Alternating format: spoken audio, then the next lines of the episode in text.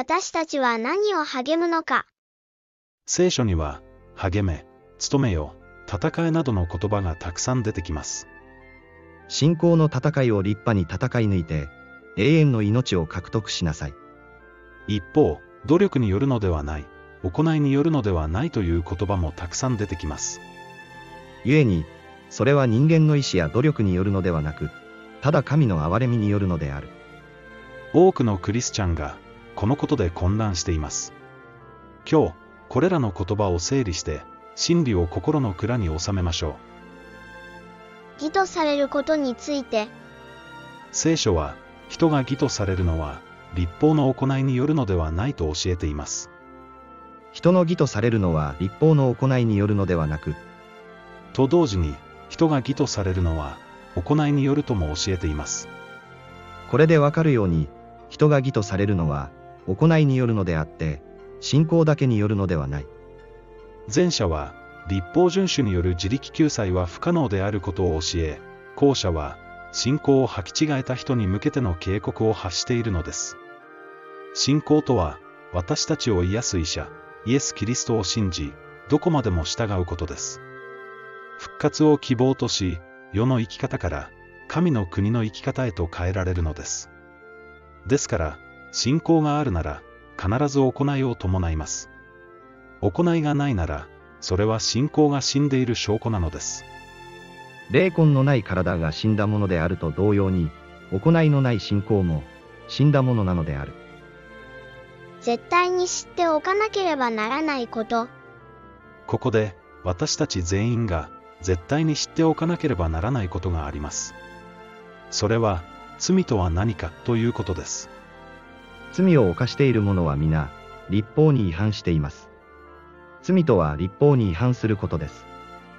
罪とは、立法に違反することです。私たちの立法違反が、キリストを十字架につけたのです。これがわからなければ、決して罪からの解放はありません。なぜなら、キリストを殺す原因となった自分の不従順を憎まないでは、決して悔い改めは起こらないからです。立法は、神様が私たちを悪から救おうとお与えになった聖なる教えです。立法を知らずに生きるなら、私たちは必ず滅びてしまいます。そのことを教えるために、キリストは死なれたのです。これを受け入れた人には、必ず立法に服従する心が与えられます。しかし、神は感謝すべきかな。あなた方は罪のしもべであったが、伝えられた教えの基準に心から服従して、罪から解放され、義のしもべとなった。義のしもべ。それは、不従順から解放され、立法遵守の心を持った人のことです。そうなっていないなら、あなたは十字架の犠牲を無意味にしているのです。キリストは自ら十字架の上で、私たちの罪をその身に負われた。それは、私たちが罪を離れ、義に生きるため。その打ち傷のゆえに、あなた方は癒された。聖書の教える努力。私たちの医者は、私たちにどんなことを命じているでしょうか？それだから、あなた方の天の父が完全であられるように、あなた方も完全なものとなりなさい。なんとハードルの高い命令でしょう。けれど、主を愛する人にとって、できるかどうかなんて関係ありません。守ろうとせずにはいられないのです。私がすでにそれを得たとか、すでに完全なものになっているとかいうのではなく、ただ捉えようとして追い求めているのである。そうするのは、キリストイエスによって捉えられているからである。兄弟たちよ。私はすでに捉えたとは思っていない。ただこの一時を務めている。すなわち、後のものを忘れ、前のものに向かって体を伸ばしつつ、目標を目指して走り、キリストイエスにおいて上に召してくださる神の賞与を得ようと努めているのである。だから、私たちの中で全き人たちは、そのように考えるべきである。しかし、あなた方が違った考えを持っているなら、神はそのことも示してくださるであろう。注意してほしいのは、完全なものとなったら天国に入れるというのではなく、追い求めなさいと教えている点です。これを履き違えると、私たちは立法主義に陥ってしまいます。清くなるように努めなさい。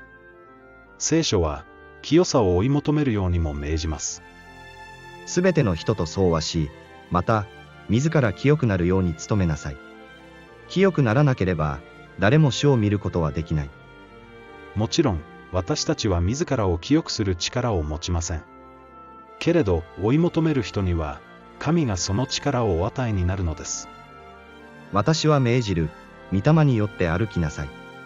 そうすれば、決して肉の欲を満たすことはない。自分にその力がないから、しなくてよいのではなく、自分にその力がないから、助けを求めるのです。これこそが、私たちのすべき努力、励み、行いです。私の兄弟たちよ。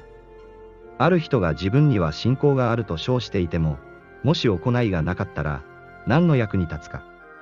その信仰は彼を救うことができるか。もうこれ以上、行いのない自分の信仰にビクビクする必要はありません。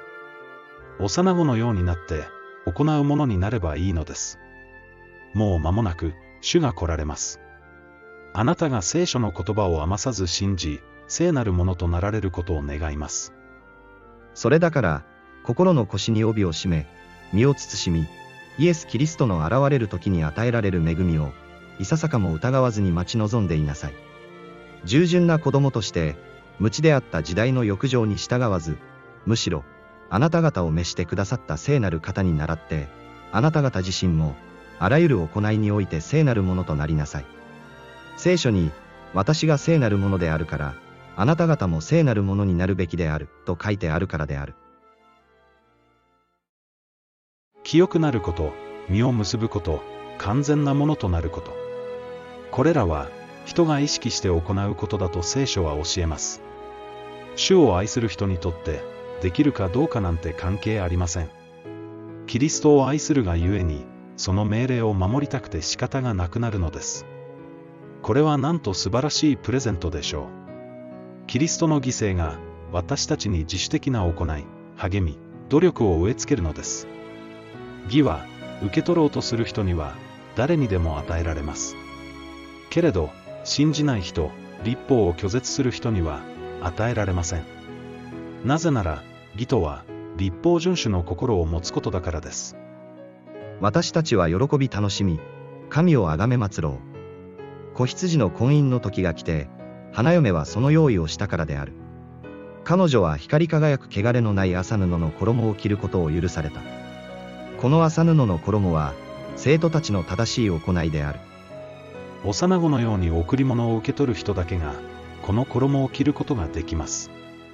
衣を着ていない人は、婚姻会場から追い出されてしまいます。誰にでも与えられるその義を受け取ろうとしなかったからです。昨今、行いや努力を軽視する教えが急速に広まっています。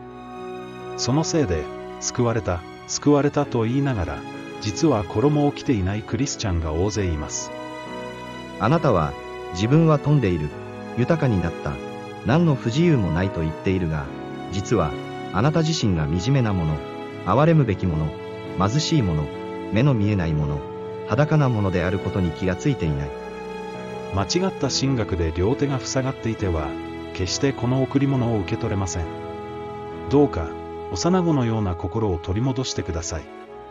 人の教えを鵜呑みにせず、聖書に立ち返ってください。正しいのは、いつだって聖書だからです。